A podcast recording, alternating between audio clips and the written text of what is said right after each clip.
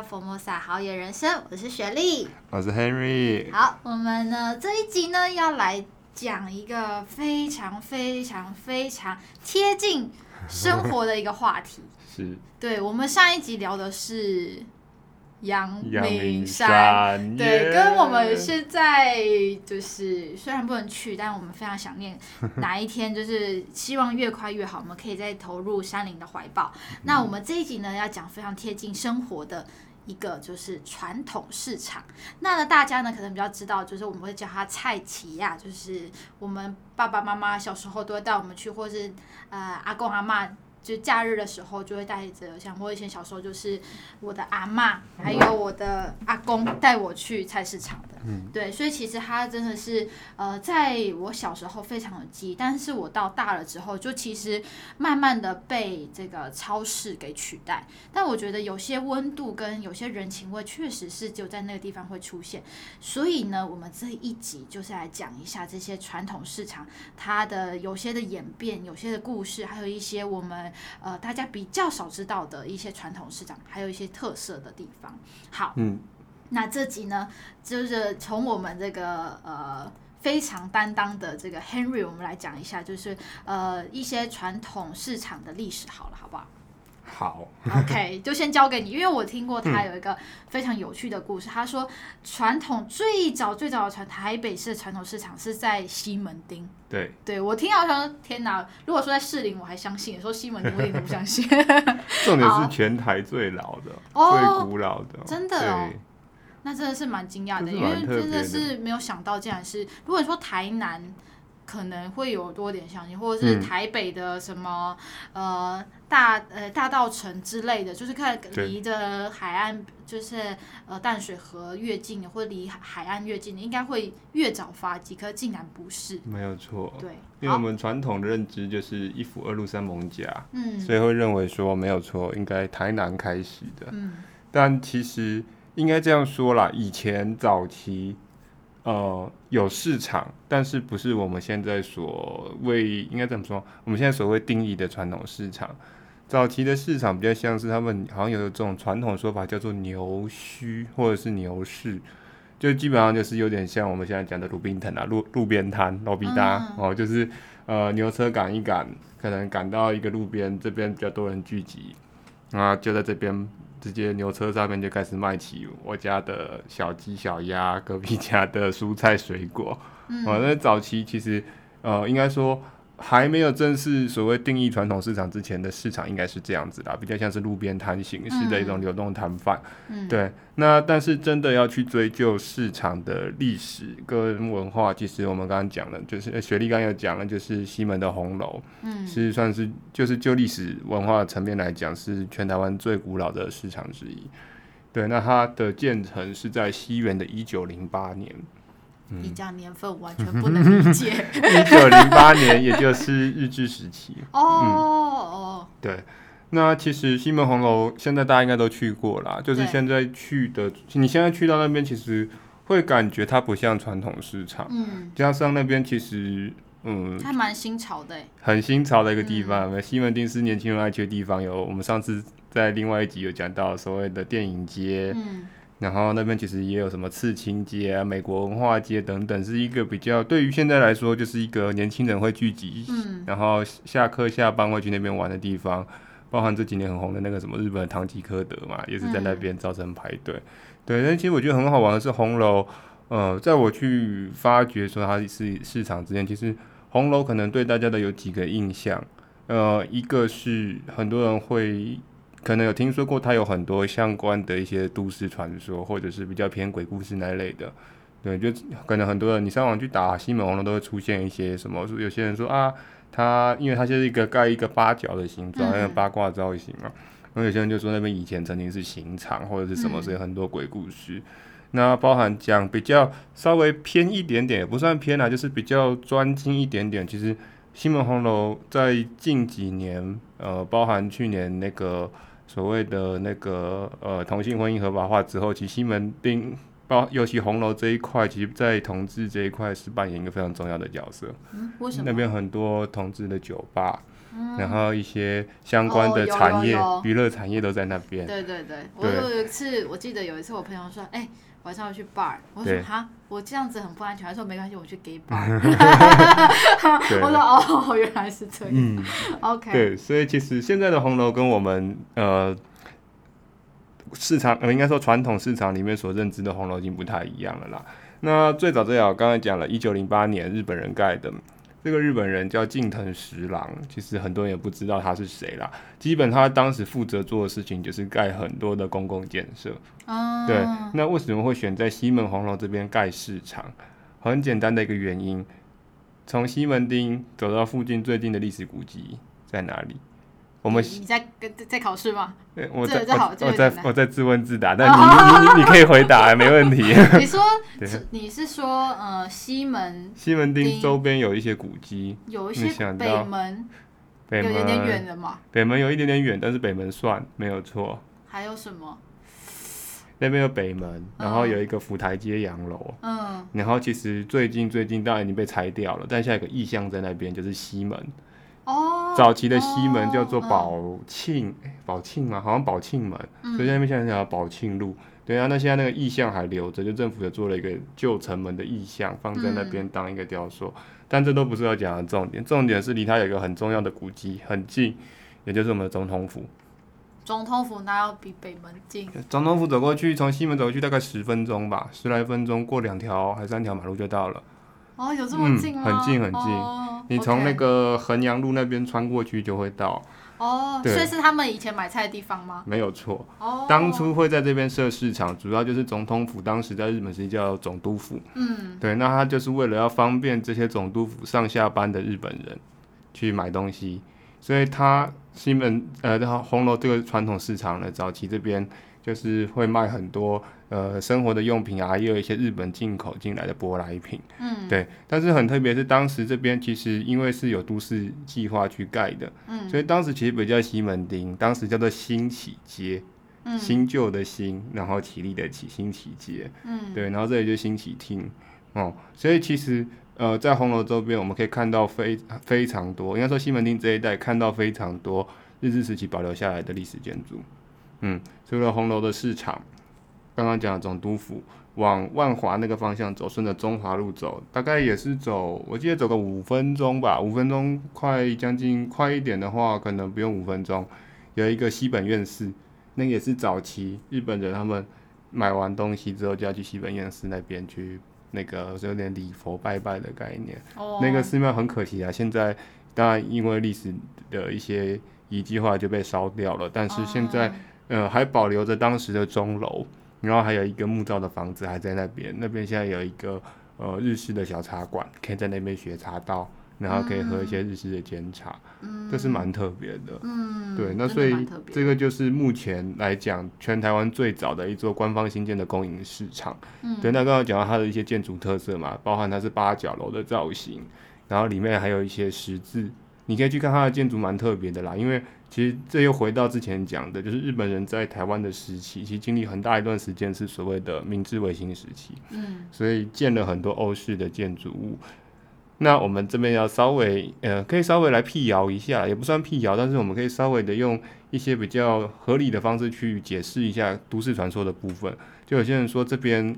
曾经闹过的是什么？那我其实去查过资料，嗯、有些资料是说，因为其实，在日本人当时选址要在这边盖的时候，其实这边以前是是一块坟墓哦，是坟墓。但是他们后来用迁的方式，把它迁迁迁迁到别的地方去了，才这边整地整出来。嗯，所以也许是这样，造成后面老一辈才会有类似这种鬼故事之类的方式去谣传，但其实并不完全是这样子啦。嗯，对，明白。嗯，哦，那因为我记得菜市场有些，嗯。现在我们如果呃有印象的那些市场，很多都是每一层楼卖不同的东西，嗯、像可能一楼就是卖菜类，嗯、二楼卖肉类，三楼可能卖呃杂货类，然后可能有些，因为我记得我查的一些资料，他说有像是以前呃台中的建国市场，它就是每一层楼都卖不同东西，然后还有理发厅、生活用品，就你在那一栋的菜市场的那一个就是呃公有。市场里面就可以做完你很多呃要去很多地方要做的事情，在那一栋都可以完成。嗯，所以其实，在日本日治时期，它就是用这种方式去设计的吗？嗯，可以这样说啦，就是它比较有规划性的去把传统市场整个规划出来，跟现代化的建设。嗯、不然，其实很多传统市场大家去过的，可能就是一条马路，像我刚刚讲一条马路进去，比如说像离我们台北市最近的滨江果菜市场，滨江街那边，每天早上过去就是五常街那附近，就一整条街两边都是摊贩，然后。嗯很多阿公阿妈还骑摩托车，就嗯，就给人进去，然后买完东西搭上车，对不对？就是对对，就是其实就传统市场有好几种方，应该说不算方式，就是好几种形式啦。嗯、对啊，包含还有一些是比较嗯，怎么说？呃，比较专业一点的嘛，就是比较给批发商在走的，那就会有一些另外特殊的文化，那就不是我们一般。呃，这种比较市井小民的人可以进去看的，或是进去买的。哦，有这种吗？也有一些批发市场是这样子。哦，所以批发、嗯、有些批发市场是一般的人比较不会去那里买东西。对，因为那边他们买东西，他们是就是你如果是大盘商，他们系统都有登记。哦。然后你进去，呃，我我们刚刚在聊天的时候聊到那个跳手的部分，就是他们的一种拍卖方式。嗯其实他们就是每一个大盘商都会有一个属于自己的号码或者是一个识别，嗯、然后他们是用那样在喊价，嗯、所以那一般人进去你也买不到东西，所以他一般也不太开放参观啦，嗯、除非你有机会，哦、呃，跟到一些特殊的旅行团可能会带你申请进去进去参观这样子。我记得我们刚刚聊的名就是渔获，你什么时候讲到跳手？呃，渔货有跳手，菜市场也有，也有批发市场也有。哦、OK，对。所以呢，刚刚呢，Henry 他马上跳到跳手部分，嗯、是因为我们前在准备录 Podcast 之前，我们在车上有先聊过一下这边的内容，然后我们就在想说，菜市场到底有什么就是非常有特色的？因为我们当然是希望给听、嗯、呃好野人生的每一位伙伴们都。带一点不同的想法回家，嗯、所以呢，我们就他就讲到跳手，我就说那不是鱼市场的吗？他刚刚又跟我讲菜市场，就整个混乱。所以鱼市场它也是会有这种，就是他必须要抽号码牌，或他自己会有一个身份的号，嗯、呃，应该说是识别，让呃来这边的人可以。实际的参与买卖，但一般的可能群众就没有办法。没有错哦，你看他跳走在前面讲话讲很快，什么那个完全我们都听不懂啊，不知道是台语还是中文讲，非常非常快。然后你去看下面那些盘，这算叫卖吗？算叫卖的一种。嗯，然后你看下面的盘商，其实他们也有。各种不同，只有他们盘商懂的手势哦，oh. 比那个手势代表加十块钱，比这个手势代表加一百块什么的。这里面我们之后，我们可以放一些 YouTube 影片放在我们 IG 或 FB 分享给大家看的，其实蛮好玩的。就是在市场里面也有一套他们自己在运作的系统跟文化，嗯，而且这这个事情其实并不只有台湾在做，在我们刚才也有讲到，在国外荷兰卖花。那个这全算是全球最重要的一个花卉的大师的大的批发种地那边也是有这种跳手，只是他们这种跳手现在都变成电子化的系统在做拍卖，在做抢标竞标。这倒是讲按电脑噔噔噔噔噔，就是真的是在比按电脑的速度。我看过那影片，真的是，然后因为你差一秒钟，可能就差个几百几万块哦，所以他们都按超快的。对，而且他们很厉害的是这些盘商都已经训练到是 OK，比如说今天，因为他们会先展示嘛，可能比如说今天。今天拍的是一只猪，他就先推了一只猪出来，他们一看就知道这只猪健不健康，有没有打过什么东西，然后他们就知道说、嗯、，OK，好，我大概要用多少钱去标这个猪，然后他们就开始下。青菜也是一样，推出一两千，他们一看大概也可以知道这个青菜好不好，鱼鱼新不新鲜，这是很特别的一个。嗯一个算是市场文化吧，嗯，对啊。其实我觉得爸，嗯、我觉得妈妈跟阿妈应该有这种功能。你看，啊、哦，这个鱼好哦。嗯、我还记得我阿妈以前都会教我说要去看鱼的什么。好，我们等下后面可以讲，虽然可能不一定正确，但我就想要分享一下我阿妈跟我妈妈以前带我们去菜市场都会。有，就是他们的一些小动作，你就觉得有趣，嗯、然后你就会一直把它记下来。对啊。好，OK，、嗯、那我们再讲一下，我们刚刚已经讲一下，就是有关于传统市场的一些历史跟有趣的事情。那台湾其实北部有蛮多，就是隐藏版的、嗯、很有特色的传统市场。嗯。我记得我们在来的时候呢，我们就聊到一个叫做那个五星级的贵妇百货。对不对？算市场啦，不是百货。哦，贵妇百货是贝拉维塔。对啊，对对对。对，但是是市场界的贝拉维塔啦。对，可以这样讲。嗯，对对对。就是人称在天龙国中的天龙国，又是天龙国，对啊，天母啊，哦、天母里面的市东市场，对，嗯、它是一个，嗯，怎么说，真的是五星级的市场，因为我去过，它真的就是有冷气，嗯，有冷气就算了，然后里面一般去传统市场印象可能就是比较有一点腥臭味啊，或者是地板可能湿湿滑滑，然后有。嗯，怎么样？各式各样的一些不明的一些水啊，什么在路上跑，但是那个市场完全不会有这些东西。然后我我如果没记错的话，他们当时在做整个市东市场的翻新的时候，还找了呃还蛮知名的设计师来设计，嗯、所以整个市场是规划过、设计过的，非常漂亮。你去这去逛，有点像在逛超市的感觉，真的。然后它一楼一样生鲜蔬果，二楼就是衣服还有美食区。它的美食区的东西也是好吃的哦，可是我也不得不说啦，就是我去看过它的东西，就是当然，嗯，一切都还是会反映在成本上面，嗯、就是你会遇到它的，它卖的东西虽然可能就是一般市场有卖的东西，但是它的价格可能就会比一般传统市场来的稍微高一点点，嗯嗯，毕竟反映在可能这些店租啊、装潢上面成本，成本对啊。嗯。嗯，OK，那刚刚提到的第一个就是市东市场，嗯、那接下来我要讲一个其实离它很近的，对其实跟我以前小时候蛮有关系的，嗯、就是士林的传统市场，你知道这个吗？是士林夜市那个？没错，就是晚上是士林夜市，早上是市场，嗯、这个也是非常奇妙，就是你晚上你就想说它就是夜生活，你就会去，嗯、然后晚上去逛街的地方，早上是传统市场，对然后我那时候在在跟我妈聊天的时候，她就。嗯就讲了几个店，然后我就觉得哇，这这个事情真的是很溜到现在，你知道吗？嗯、其实连锁店有两个发迹是从这边开始的。第一个就是，嗯、如果大家有在吃面包，除了呃之前什么 Yamasaki 之外，有一家还蛮在地的叫米哥，你有听过吗？有。你知道米哥他现在是全台算台湾都有的，嗯、或北部蛮多的连锁店，他的发迹就在士林夜市。哦。真的，而且那家店真的是你只要从士林捷运站二号出口走到士林夜市的路上，嗯、你就会遇到那一家在巷子里面的发迹店。哦哦，我就觉得哇，真的是非常的让人印象深刻。我就记得我小时候很常去那里买面包。嗯、然后另外第二家店就是也是很有趣，大家如果去买鞋子，嗯、除了买大品牌什么 Nike、艾迪达之外，有些是复合式的，你会想要什么店？你是说像 A B C Mart？对，类似 A B C Mart，另外一间叫摩曼顿。哦，集合路上。对，有，它就是它的发迹店。哦，所以呢，其实有台蛮多，就是。从以前到现在一直流传下来，不、嗯，我觉得不只是晚上，它其实很多都是从市场发迹。嗯、我觉得他们可能也是从这边发迹的。嗯、然后我就觉得这件事真的是非常的有趣。嗯，那这个是其实是如果我们家比较有空闲时间的时候，我们就会走远一点，就会去刚刚那个大的士林的传统市场。嗯、那如果要去小一点的话，另外一个前港街。嗯，不是前港街，就在垫脚石对面那一条。哦哦，那叫前港街吗？还是不是？那一条我们叫它华龙街。华龙街。对对对，哦，那你讲给我 同一个。我太久没去了。对对对，那个有叫做小的士林夜市之称，因为它里面的这个热闹程度跟它贩卖的东西的那个丰富度，真是不比士林传统市场。那一家那一条华龙街夜市是我们家每个礼拜基本上都会去的。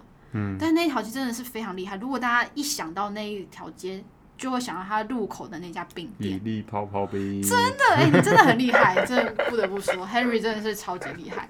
真的，那家店真的是，虽然我们我是不太吃冰，嗯、但那那那个真的是士林人的骄傲哎、欸，真的是我们从以利泡泡冰的泡泡冰吃到现在，还有卖热食，还有卖面，这一面超级复合式，它真的是。发士林人的发迹，就是我们的每个人只要知道华龙街市场，一定会知道一粒泡泡冰，真的。所以呢，或者是你那条里面的还有很多美食，所以我觉得其实传统市场有一个凝聚人的地方，嗯、第一个就是靠呃生鲜食物，还有它的活络，跟你在里面买菜的时候，你可以跟菜商或者是肉商刮钢筋，然后他就会你买 A 菜可以送什么大陆妹之类的，买 A 送 B，对对对，就是你就会感受到一些人情味。然后有时候你不知道，我觉得我们家最常遇到的是，我不知道这条鱼是什么鱼，嗯、他跟你说了这条鱼之后，他还会教你怎么做。哦，对，对，我觉得真的是这个是传统市场跟现在的超市最大的差别，嗯、就是现在的超市你可能买这条鱼，你还要回去查说我要怎么做，嗯、可是在那时候你买这条鱼的时候，他会还会跟你讲怎么做才是最好吃的。对，我觉得这里才是呃传统市场之所以到现在还是这么多人去的有一大的原因在这边。嗯就是人情味啦，嗯、其实真的就是一个温度，人与人之间的温度跟连接啦。对，虽然我们是真的老实说，就是我们原本在录这集的时候，我们有很多的呃讨论，因为其实。嗯很多时候，我们都我都认为我们年轻，像呃，可能我弟弟的岁数再年轻一点点的一些小朋友们，嗯、都已经不太去菜市场。它其实是有很多原因存在的。没有错。对对对。不过，我觉得我们也可以把好的先分享给大家，然后我们可以等一下再聊聊，到底为什么我们怎么样才可以改善这样子的呃环境也好，嗯、或者我们可以做一些什么改变？因为其实里面还有一些。呃，我听到还蛮多有趣的改变故事，让其实传统市场它搬迁之后，让更多人爱上去传统市场这件事情。嗯嗯，OK，那换你分享。其实我觉得这是有一点点怎么说，有点时代的眼泪的感觉，嗯、对不对？就是嗯，有点像传统传统的产业慢慢在式微，但是其实它里面的一些文化底蕴也好，或者是一些人文，其实还是一直在存在在里面的啦。嗯其实像你讲到士林，我觉得，因为为什么会对士林这么熟？我承认讲，我算是我也算半个士林人，啦就是邻居啊。因为我高中三年都在那边念书啦，然后所以对士林其实也很熟。那其实我对士林市场的印象，其实老实讲，你刚刚讲的，比如说早白天是早市，晚上是夜市，就是它还有。还有一个第三个时段，就是大概十二点过后，它深夜还有一个宵夜场时段，哦，对，会有那个沙茶羊肉摊冒出来，那个也是真的很特别。因为沙茶羊肉，据说啊，老板曾经就是炒到手，后来受伤就停业去看医生了，然后休息好一段时间之后才出来。对，那个沙茶羊肉其实对士林人来说也是一个隐藏版的美食。然后其实他以前就是服务那些夜市下班的人要去吃饭。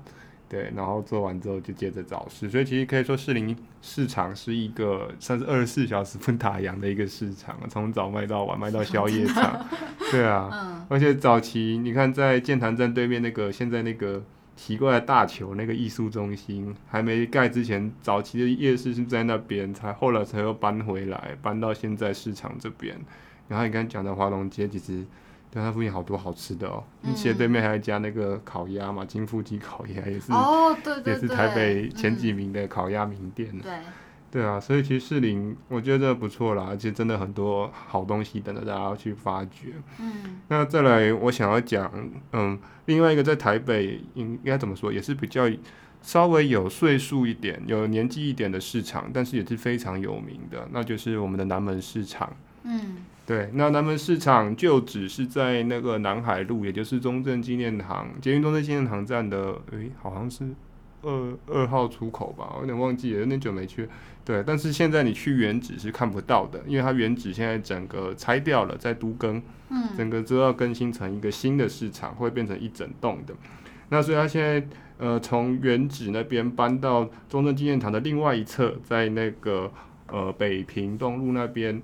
现在有个中继市场在那边，就是南门市场的中继市场。嗯，那为什么要提南门市场？其实南门市场，我觉得它是台北应该这样说，继迪化街之外，你如果提到年货或是提到干货之类的东西，嗯，大概台北老台北人第一印象就会讲到南门市场。那像现在也才刚过，昨天才刚过的端午节，嗯，南门市场就有好几家很有名的粽子店。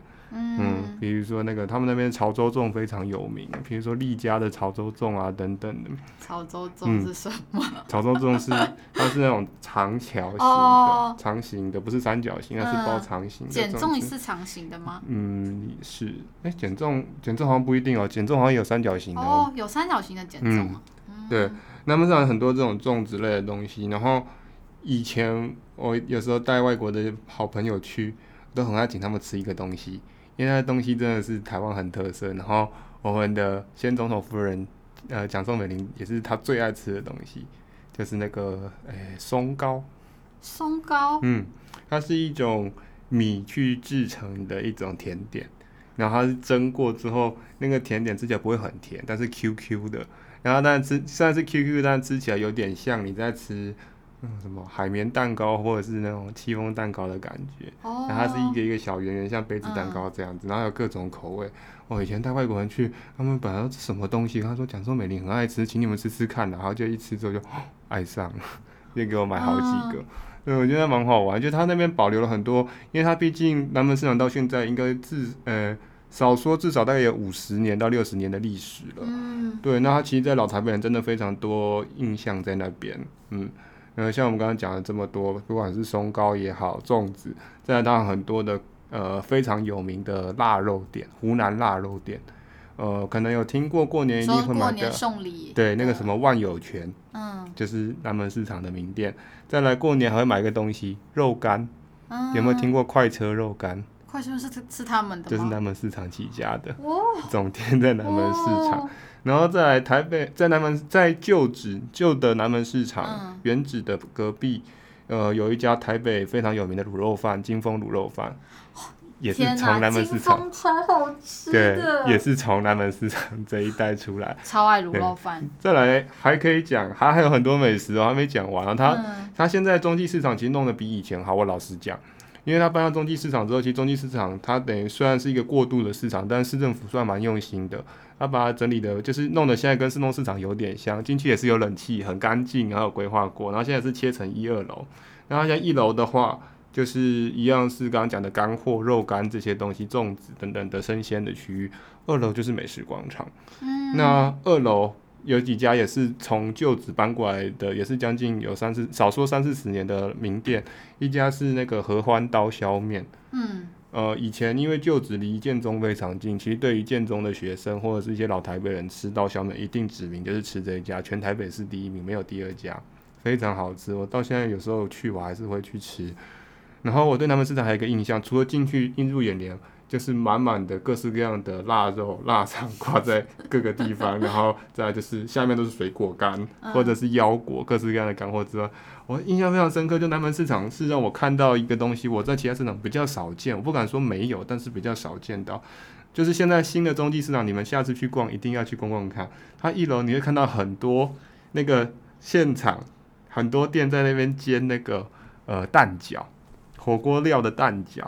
你就看到他那边好几个是这样长方形的一个盘子，嗯、一个一个圆盘，然后上面他就倒蛋皮在那边煎，然后经常都赶快把，比如说里面是包虾子或是包猪肉什么，他就赶快在那边包，在那边现煎那个蛋饺，那个、也是超好玩的。我在其他市场比较少看到这种，嗯、对啊，所以南门市场其实老实讲也是一个蛮特色的市场，而且现在搬到中继市场之后变得更，我其实觉得呃，虽然少了一点点早期的那种古早味，就是那种古早味。但是现在还是很有，还是很有它的特色在。嗯，那这里其实也说一下，就是现在这中继市场，其实等到旧的南门市场，呃，就是整个整修更新完之后，现在呃中继的南门市场就要搬回原址。那现在这个中继市场呢，不会拆掉，为什么？嗯、因为呢，再来另外一个市场，就是东门市场要搬过来这边做中继，换、哦、东门市场要整修。哦。对。你讲到东门市场，东门市场也是一个我非常爱去的地方。对，我你刚刚讲完，我就觉得我突然想到东门市场也很棒。对，因为我有就是它也是生鲜食物非常的特色，嗯、它其实还有几摊真的是很棒，对就是呃坚果，他们那里也卖蛮多坚果的，嗯、那也是很不错的店。嗯、然后但呃东门我相对来说的记忆点就没有，因为它其实是应该算是离永康街很近吧，对不对？对吗？对，没错，离永康街很近。嗯。对，所以其实你逛完永康街，买个菜再回家差不多啦。它其实对啊，东门市场严格来讲是从，也不算它算永康街附近，但是它其实真正的起点应该算是金山南路那边。对啊。它其实我觉得它的腹地蛮大的。嗯。对。对，但它都是在巷弄里面，它是一很多很多的那种小巷子，然后就是会。呃，变成一个摊贩区的感觉，对，它要穿街走巷，嗯，然后里面有一家还蛮有名的立屯沙西米，站着吃的哦，哦，对，那当然在金山南路那一那个口还有两家好像鸭肉店吧，嗯，东门鸭肉也蛮有名的，对啊。这题外话了，就是南门之后移回去之后就换东门了，嗯、我们也可以蛮期待一下东门未来会长什么样子，对吧？所以其实你看，光台北就已经这么几个蛮特别的。那再来，当然台北，呃，我觉得，嗯，不能不提的啦，就是算是最大宗一个，大家如果要买比较便宜的蔬菜水果，一定会去就是滨江街，嗯，的那个算是好像在第二批发国菜市场，对，最近很常上新闻那边。对啊，那边其实不止买菜的人，也是摄影迷很爱去的地方。那边离松山机场很近，很多人喜欢这边拍飞机，甚至、oh. 是带女朋友在那边感受飞机从你头上那轰过去，然后你就觉得耳朵快聋掉的感觉。在那边一个飞机。为什么要带？为什么要带另外一半去看这种？有些人就说飞机飞过去像流星一样，所以飞过去赶快许愿，然后就会成真。所以你许一个永远在一起就 OK，Be together forever，有没有？感觉你就是做过这种事的人，所以才会讲得出这种话。我想，我突然想，为什么在飞机飞过去要许愿呢？我电视看比较多，不然我现在不会诞生到现在了。OK，明白了。好了，题外话，那好了，拉回来讲，滨江市场其实也很特别，因为我们刚有讲它是一个批发市场，所以其实它是有分时段的。你如果大概在凌晨的，应该我没记得，应该在两三点、一两点多那时候去。就会看到我们刚刚讲的那种跳手在那边拍卖东西，很快速，然后都是大盘商在那边买。对，那在当然到了差不多七八点到八九点多，就是剩下就会剩下中小盘商，那就是一般我们市民可以去买东西的地方。它当然除了主建筑物那一栋有很多蔬菜水果，然后当然拉到隔壁旁边应该。我想忘记是五常街还是什么街，反正旁边那条街也是很多东西可以买。嗯、那为什么要提到滨江市场？其实我觉得滨江市场有个另外一个很特别，就是在滨江这个果菜市场的正对面，台北鱼市里面有一个我们叫上影水产，也是这几年把市场升级到一个、哦、嗯，算是一个新高的一个 level 的一个地方。是什么？有点像是台湾的竹地市场，嗯，对没有错。真的是很厉害。你要不要分享一下你对那边的印象，或者是我那边没有印象，我非常老实，因为其实我唯一的有印象是我妈跟我说，她有一天她同事们一起去吃，然后吃的非常高级的料理，就像在日本一样。嗯、哦，我能我能感受了，就仅此而已，真的。其实他，我觉得他蛮厉害的啦，因为那边真的是把呃传统的鱼市场改变成呃，应该说改建成了一个。嗯，真的就像日本足地鱼市，甚或是你要说有一点点像百货公司的地下美食街那种超市或 Jason's Market 的感觉，我觉得也不太、嗯、也不为过。其实，因为它真的也是很干净，有冷气，然后它那边就真的好几区哦。一个是你在超市里面，因为它它里超市有分，呃，超市你一进去会先进到一个非常大的水池区，里面就是活的帝王蟹、大闸蟹、各式各样活的海鲜在池里面爬，你就可以进去看，那个很特别。然后走到后面去就是一个超市区，那超市区里面各式各样日本进口的海产也好，甚或是各式各样的，应该说牛羊猪鸡蔬菜、果汁酒、饮料什么都有。然后超市里面就有跟一般日本超市很像，会有热食那种熟食区，对。然后它特别的地方就是你可以在熟食区选你要的东西，拿好之后外面它会有立吞，就是站着吃的地方。哦。你买来可以在外面站着吃，这是一种，就是比较小资族的。比较有预算一点点的话，超市的另外一边就有吧台区，直接是可以坐下来吃。那个可能一客就是一千两千起跳的日本的，可能沙西米定食等等的。再来，它出去之后，外面左手边还有两区是晚上有点类似居酒屋的感觉，就是在露天喝酒、大吃海鲜的那种感觉。对啊，如果你真的想省钱，小 Pebble 偷偷告诉你，啊可是这集讲完会不会之后大家都这样玩？等下我想问一件事，你不是不吃海鲜吗？哦，对，但是我去我不会饿死，你就知道那边卖多少东西。我觉得很好笑，对为什么一个不吃海鲜的人可以把海鲜讲成这样？太强了。小 Pebble 就是建议大家啦，如果要省钱，大概七七八点多去。你如果不太挑的话，它跟百货公司一样，过七八点多，它东西会打折，卖不出去的东西可能会七折八折这样卖。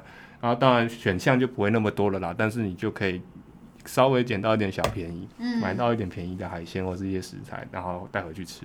嗯，对，很好玩，真的还不错。嗯，你讲完我都想去。我每次都听我妈妈讲，但我从来没有去过。等疫情完，我答应你，我带你去。有好多地方可以去。我每次录完 podcast 都觉得，嗯，还有好多地方值得去。我们现在就是出不去。我们要非常乖乖的待在录录音的地方，录完音就是没办法。好，但我觉得有一件事情就是还蛮值得探讨，就是为什么现在。呃，我们虽然说超市的存在可以让我们带来很多便利，嗯、但为什么我们还是鼓励或者是呃想要让传统市场继续保留？其实有个很大的原因，是因为、嗯、第一个就是这个有点像是传承温度的感觉，就是我们刚刚有讲嘛，其实呃传统市场它带给的不只是我们的便利性，可以买到蔬菜，可以呃就在你旁边，你可以买到最新鲜的蔬果等等的，但有一部分就是跟人的连接，因为。人跟人，如果你现在，因为现在其实我觉得我们某种层面会闷出病，是因为我们没有办法跟人交流。对，即使是你看着电视跟他视讯，每天，你还是觉得少了那点温度，你就是很难看到有人情、有温、有热度的那种，那是不一样的。没错。所以我觉得某种层面，第一个层面就是呃，不能不能消失的原因就是人情味这一块。嗯。虽然说这真的是需要越来越多人。年轻人也好，或是支持这样子的人投入也好，他才会有办法被保留的价值。因为没有人认可，它就是会消失。嗯、对，所以我觉得这是第一点。那第二点，其实呃，某种层面是多元性，嗯、就是其实我超市有一种，就是他一定都会去找越便宜的厂家合作，或者是说、嗯、呃某种可能是呃认可吧，或者是应该是说认证。嗯哼，对，我觉得这个是好的，但是它就是相对来说，它的选择度就没有办法像菜市场那么高。嗯、你你，假如说你在架上的呃某一种可能 A 菜好，你可能只有找三家厂商，嗯，那可是呢，你在菜市场你可能可以遇到十几家、二十几家，那当然来源不一样。嗯所以我觉得这也是某种值得探讨，就是你如果你未来的趋势就只剩下超市，那你的选择，或是你在于呃厂家挑选或者是品管的部分，你就没有那么多的挑选的机会了。嗯，对。好，这里其实，sorry，嗯，好，这里其实我想补充几件事情呢。其实，嗯，我觉得传统市场有它。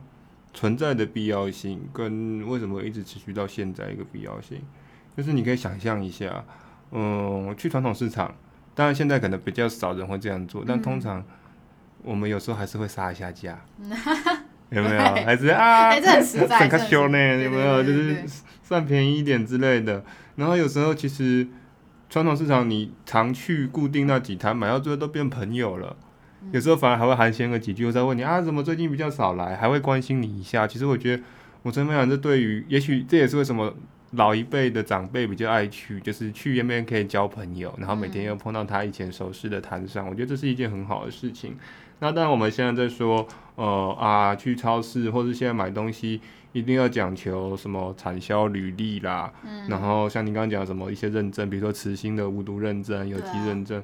我觉得这固然是重要啦，但是说传统市场买不到这些东西嘛？我觉得这也未必，只是说未来我们怎么样去转型。嗯，因为我觉得其实，嗯，我们这里我这里没有要否定说超市不好，或者是超市文化怎么样，但是我们不得不否认一件事情，就是其实在近几年你可以看到，呃，年轻人对于我们吃的东西从哪里来，或者是它最原始的样子长什么样子。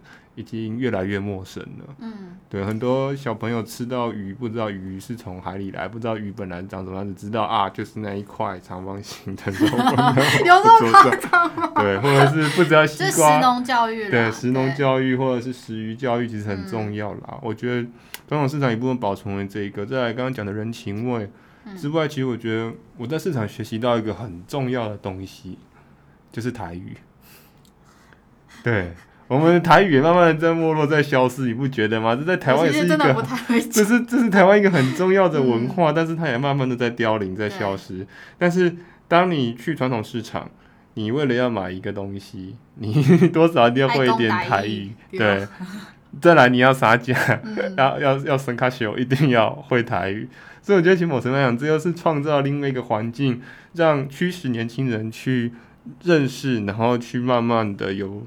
一个算是动力去动机去学习我们传统的一个语言也好，文化也好。嗯所以我觉得市场它的魅力在啊，当然它不像说便利商店或是超呃那个超市这么方便，二十四小时也不要到二十四小时，可能有时候你下班之后要买东西还有的买。嗯。但是它的人情味，它的这些文化底蕴，我觉得是超市短时间内无法取代的啦。嗯嗯，非常认同。是。所以呢，大家如果呃今天轮到。你的号码的时候，你不妨帮爸妈去买个菜，对啊，也不是这样，就是如果有机会，真的是不管是现在这时候，或者是疫情之后，如果有机会，真的是还蛮鼓励大家去市场走走看看。你如果现在没有办法接受，地上有可能有水在动的市场，那你可以先从呃市东市场，或者是比较能够。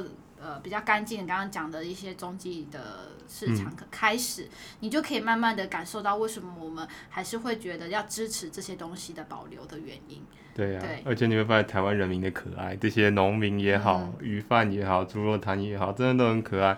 有时候还会多送你东西耶，嗯、啊，这个今天有多吃吃看，好吃，回去喜欢的再过来。